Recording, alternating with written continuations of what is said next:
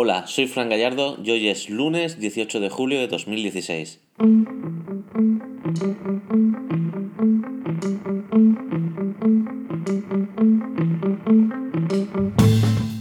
Hola y bienvenidos a este nuevo capítulo de Product Designer, el podcast sobre creación de productos digitales donde hablamos de diseño, de desarrollo, de marketing, de growth hacking, de tecnologías y de los procesos que utilizamos para hacer realidad nuestros proyectos.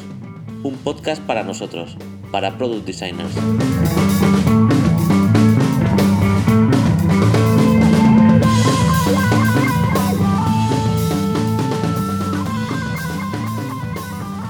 Hola y bienvenidos, muchísimas gracias por estar ahí en un nuevo programa, en un programa más. Eh, quiero aprovechar lo primero para daros de verdad las gracias por vuestras reseñas eh, en iTunes y, por vuestros comentarios. Y bueno, cada vez somos más gente los que, los que estamos detrás de este, de este podcast, escuchando, formando un poquito de comunidad y, y de verdad muchísimas gracias por estar ahí. También quiero, quiero recordaros que, queda poco para, que os podáis suscribir a Diario de un Producto, a gallardoramos.com barra diario, donde voy a desarrollar a tiempo real y paso a paso un producto digital, desde la idea inicial, pasando por el diseño, el desarrollo y el lanzamiento final. Bueno, pues con todos los datos para que veáis dónde, dónde me equivoco, dónde acierto y, y, por qué, y en la que espero que, todos podamos aprender muchísimo. Somos ya más de 500 personas apuntadas al programa y, como sabéis hemos estado votando qué candidato elegir para, el producto. Eh, la votación está cerrada ya y en breve recibiréis un correo electrónico, pues bueno, eh, donde os notificaré quién, cuál, cuál de los productos ha sido el, que finalmente habéis elegido. Eh, muchísimas gracias de verdad por participar. Y, bueno, um, sin, sin más, comenzamos el programa de hoy. Si recordáis, la semana pasada estuvimos hablando, bueno, la semana pasada, en el programa anterior, estuvimos hablando sobre los 10 principios de Dieter Rams para saber si estamos diseñando un, buen producto. Para el programa de hoy cambiamos radicalmente de tema y volvemos un poco a métricas y demás, y os voy a hablar de lo que considero un tema capital, importantísimo, para tener el control de, las métricas de nuestro negocio y sobre todo para, tener mucho menos estrés. Eh, si te interesa, sigue escuchando. Eh, pero antes comenzamos por las noticias.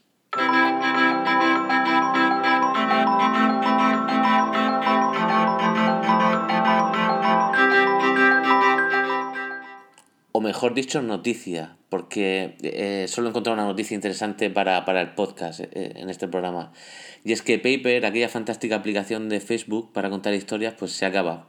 Eh, os dejo el enlace con más información sobre este producto que, he conseguido de, la Wikipedia, porque de hecho Facebook ha eliminado todo rastro de, la landing que, que, había de la aplicación. O sea, quieren, quieren, ya os digo, lo han borrado todo. Así que bueno, eh, eh, comentaros que Paper eh, fue un proyecto comandado por, bueno, uno de los diseñadores más famosos, no voy a decir más ilustres, pero sí más famosos de Apple, por, porque, por pertenecer al, programa de diseño desde una edad muy joven, se llama, se llama Mike Matas. Y es que Mike Matas, que ahora mismo tendrá 30 años, pues bueno, ha pasado por empresas como Apple o Facebook y, por ejemplo, diseñó el ebook para iPad de, de Al Gore sobre el cambio climático. Y yo siempre es, un libro que pongo como, como ejemplo de, grandes ilustraciones y, muy interesante en cuanto a interacción. Eh, Mike Matas eh, dirigió la creación y el desarrollo de un equipo que trabajó dentro de Facebook y que se llamó un poquito más tarde la, la Facebook Creative Labs.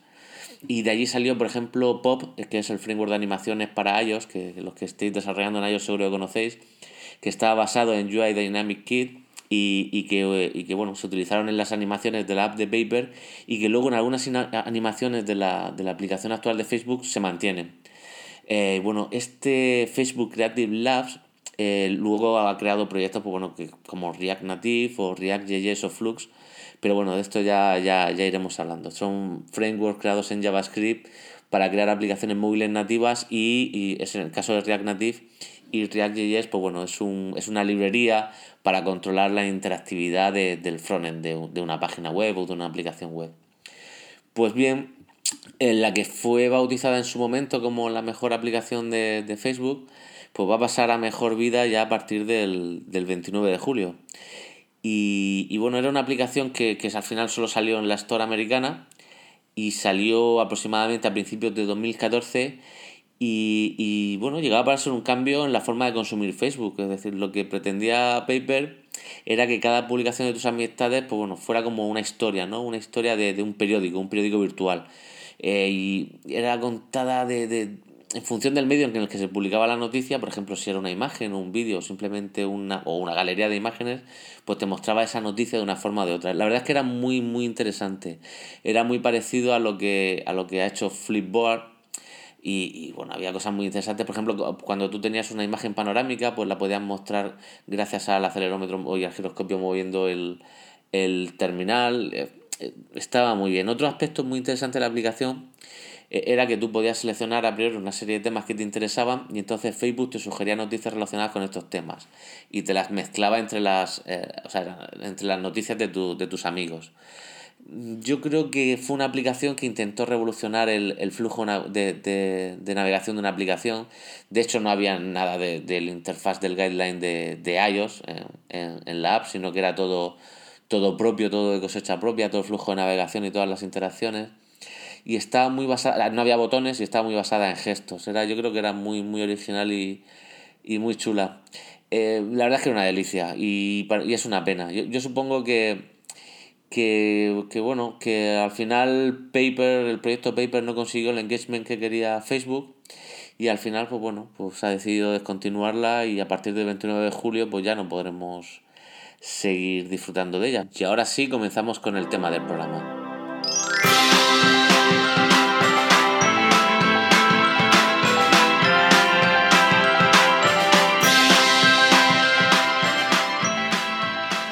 Que después de mucho tiempo trabajando en proyectos para mí o incluso trabajando y colaborando con, con clientes propios, eh, he llegado a la conclusión de que mucha gente tiene problemas para, para conocer el verdadero estado de, su producto.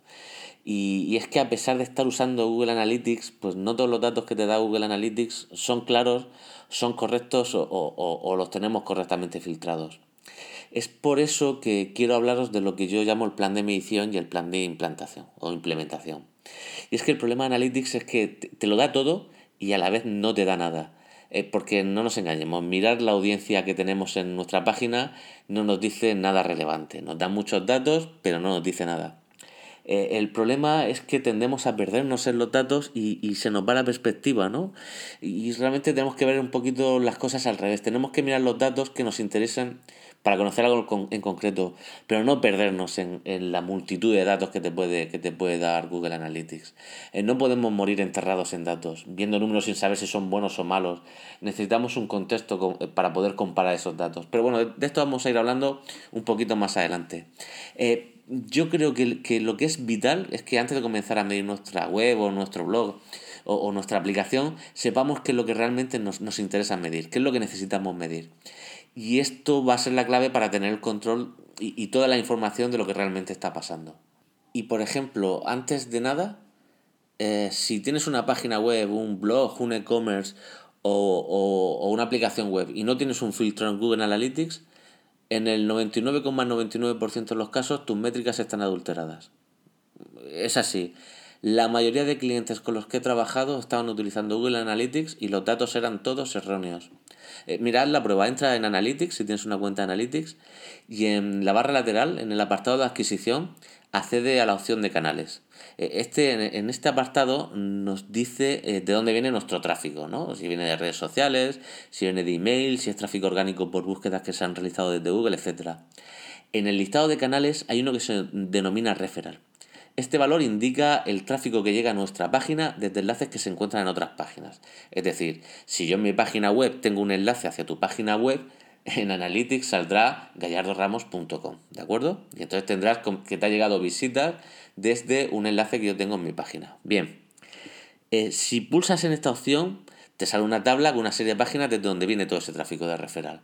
Si no has usado filtro de spam, tendrás un montón de visitas desde sitios con URLs de tipo top SEO, free buttons, páginas rusas, etc. Todas esas visitas, todo eso es spam y está adulterando todas tus métricas, todos los porcentajes de conversión que has hecho, todos, to todos tus objetivos, todo está adulterado.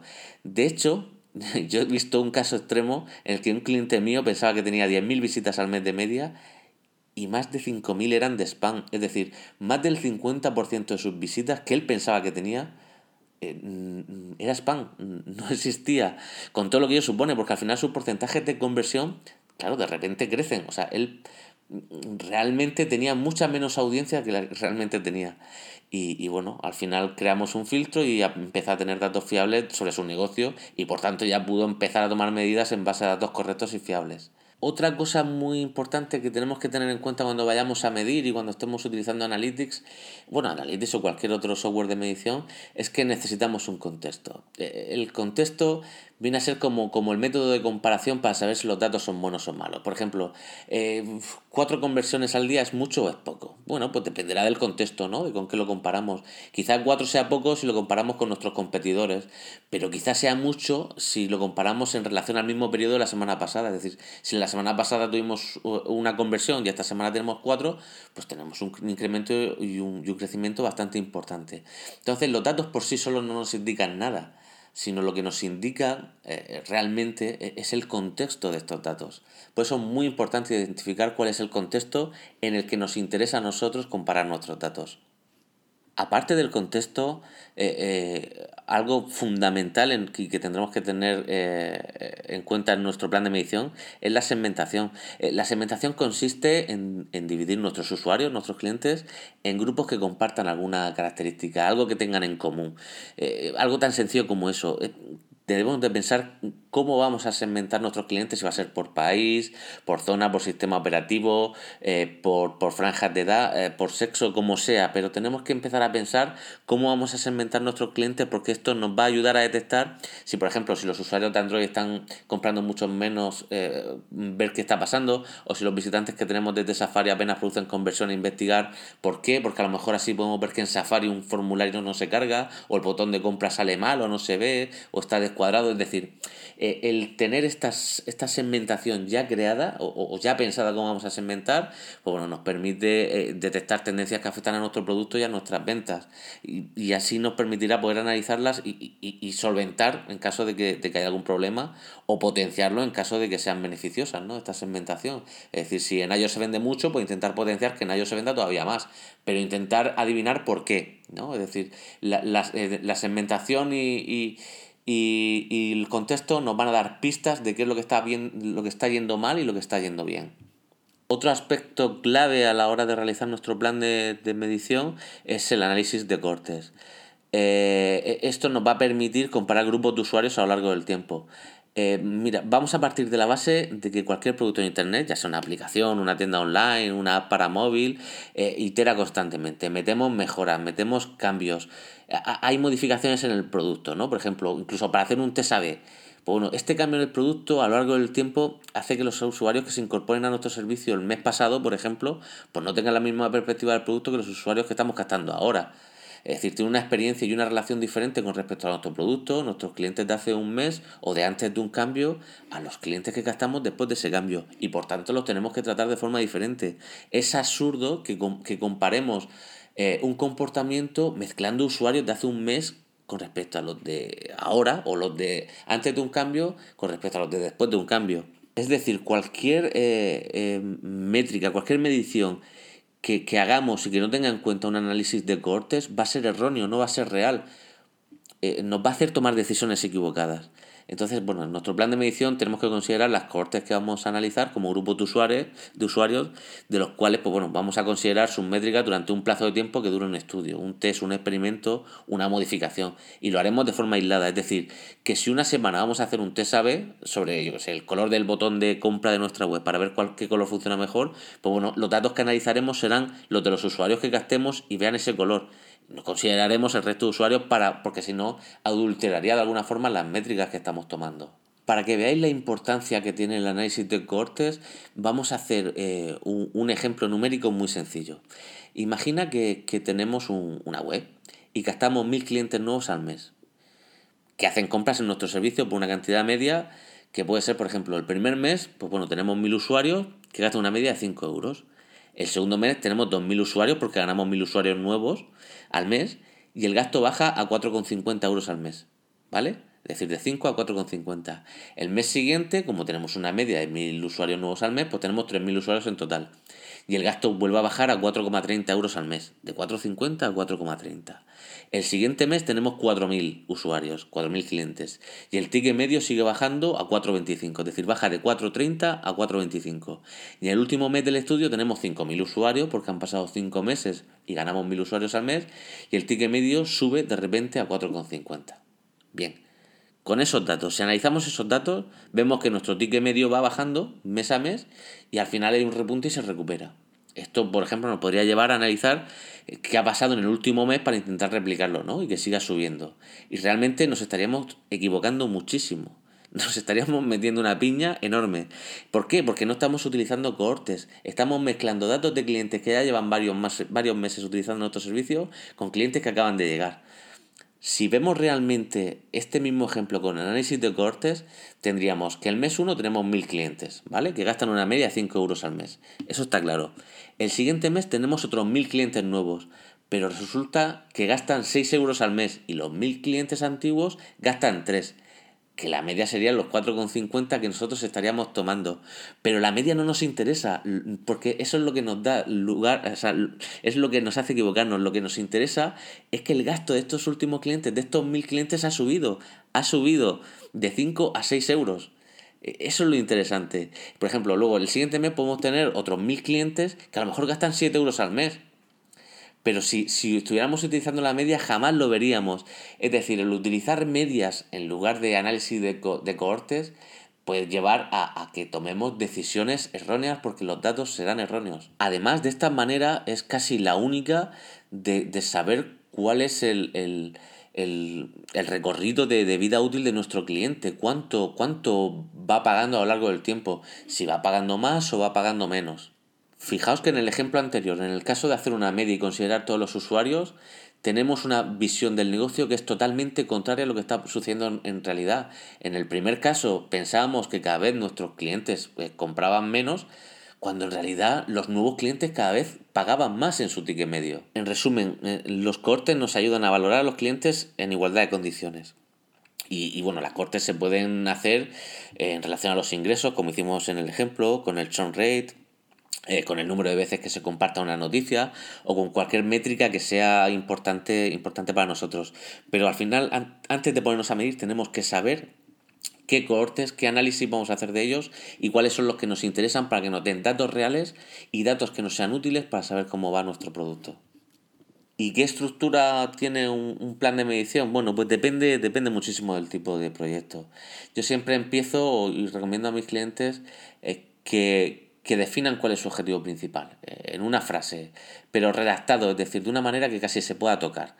Y a partir de ahí determinar cuál es la métrica principal del negocio. Aparte de este objetivo principal, pues bueno, normalmente hay una serie de objetivos secundarios, ¿no? Que también, también es importante recogerlos por escrito porque luego tendremos que hacer cosas en Analytics para poder cuantificarlos.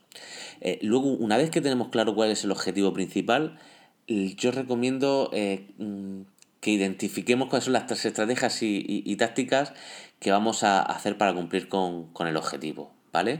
Eh, pues no sé si si, por ejemplo, estamos haciendo un e-commerce, un, comercio electrónico, pues bueno, pues si el objetivo es vender productos o, servicios, pues bueno, pues tenemos que crear un, botón de comprar que nos lleva a un carrito, eh, cómo vamos a hacer, el, vamos a tener un registro, si se va a confirmar la compra con los valores de pago. Eh, qué acciones de fidelización se van a hacer para que el cliente vuelva, para que, se valore el producto y genere confianza en el producto. Es decir, todo, todas las acciones que, vamos a crear en nuestro proyecto, pues bueno, tendremos que medirlas y tendremos que parametrizarlas para ver si, si el funnel o el proceso de compra de nuestro cliente falla en alguno de esos puntos. Pues bueno, para potenciarlo, para arreglarlo, para corregirlo, para detectar errores y para ver que nuestro proceso de compra es correcto.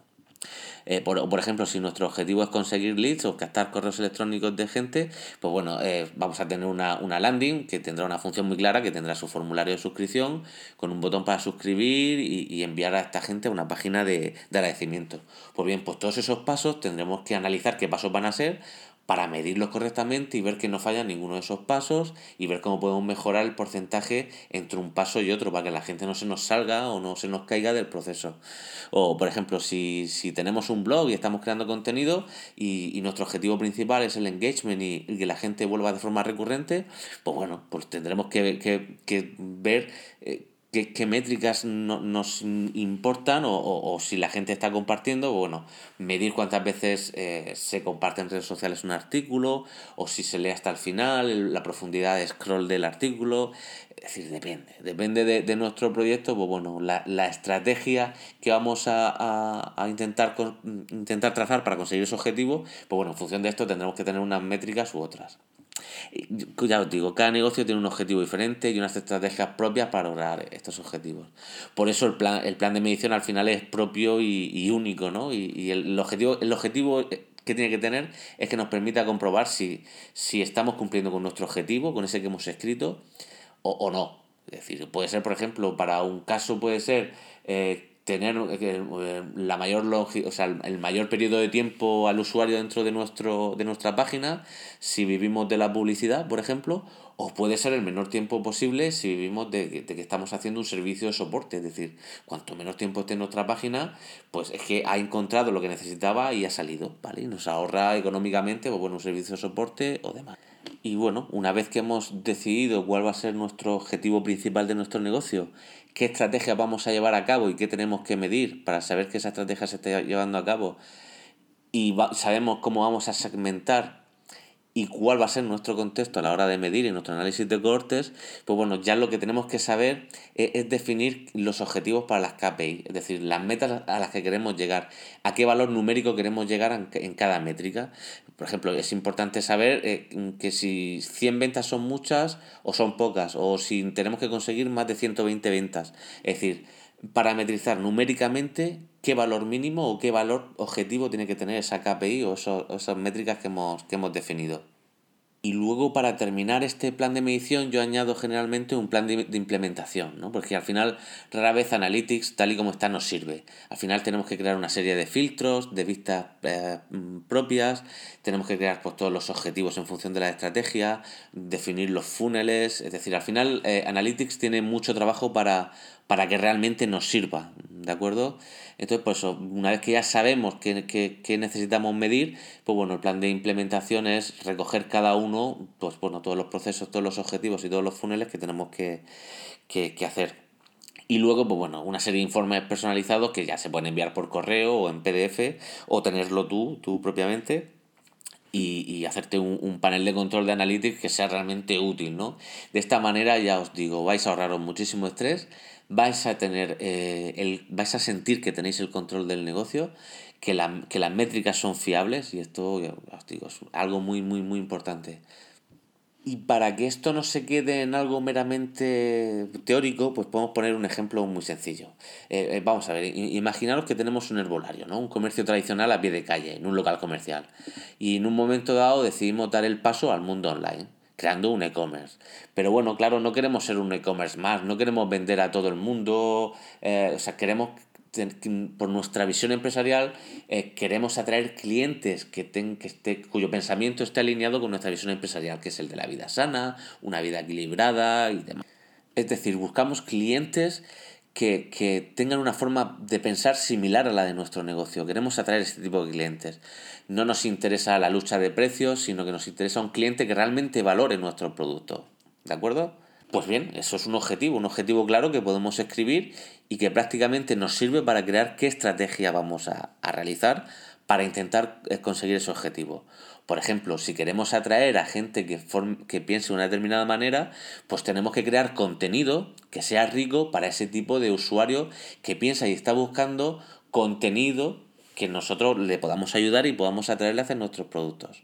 Para ello podemos utilizar un blog, canal de YouTube, un podcast, lo que queráis.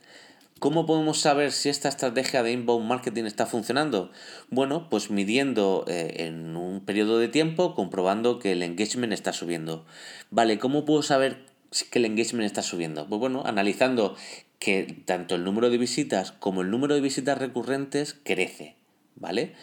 Eh, de esta manera estaremos atrayendo a un público que le interesa un concepto o, temas o, productos que nosotros podemos ofertar y que están alineados con nuestro, nuestro cliente ideal. Con lo cual de esta manera ya tenemos un objetivo, una parte de la estrategia o una parte de la táctica y cómo medir esa parte de la táctica. Evidentemente esto no es todo, es decir, habría que hacer una estrategia mucho más global. Pero esto es un ejemplo muy pequeñito para que veáis que al final... Eh, tirando el objetivo, viendo qué estrategia vamos a utilizar, tenemos que saber qué métricas medir y, saber si estamos creciendo o estamos mejorando o nuestra estrategia está teniendo, bueno, está, está funcionando o no está funcionando.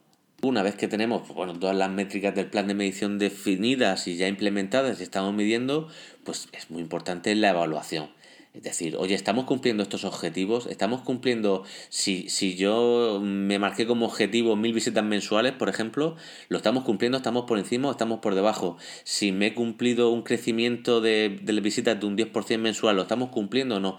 Es decir, al final nuestros propios objetivos nos dirán cada cuánto tiempo tenemos que evaluar eh, eh, estos parámetros para ver si, si nuestro negocio mm, va, va conforme nosotros lo teníamos pensado o no.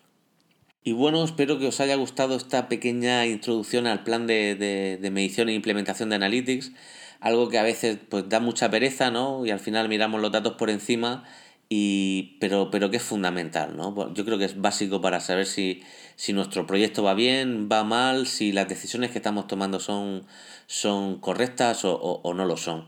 Eh, yo, yo os animaría a, probar, a, realizar vuestro plan de medición. Cualquier duda que tengáis, sin problema, podéis contactar conmigo a través de Twitter en arroba doble barra baja gallardo o a través del correo electrónico a fran.gallardoramos.com y ya os digo, cualquier duda que tengáis o cualquier sugerencia y demás, pues bueno, me la podéis comentar. Y, lo que os digo, animaos, animaos a hacer un plan de medición, una cosa muy sencillita, pero que, os ayude a, volcar de vuestra mente al papel escrito cuál es vuestro objetivo, aunque parezca evidente, escribirlo de verdad eh, ayuda muchísimo, luego analizar una serie de estrategias para conseguir ese objetivo. Y una vez que tengas esas estrategias, eh, ver qué es lo que tienes que medir y ver cómo lo tienes que evaluar en, relación a un contexto y una segmentación y un análisis de, cohortes. Y bueno, hoy como el tema al final ha sido bastante denso y nos vamos a ir casi a la media hora, eh, hoy no vamos a, hacer, a tener recomendación de la semana, así que me la guardo para, para el próximo programa, ¿de acuerdo? Bueno, pues muchísimas gracias por estar ahí. Cualquier duda, no dudes en contactar conmigo. Y bueno, nos vemos en el próximo programa. Un abrazo fuerte. Adiós.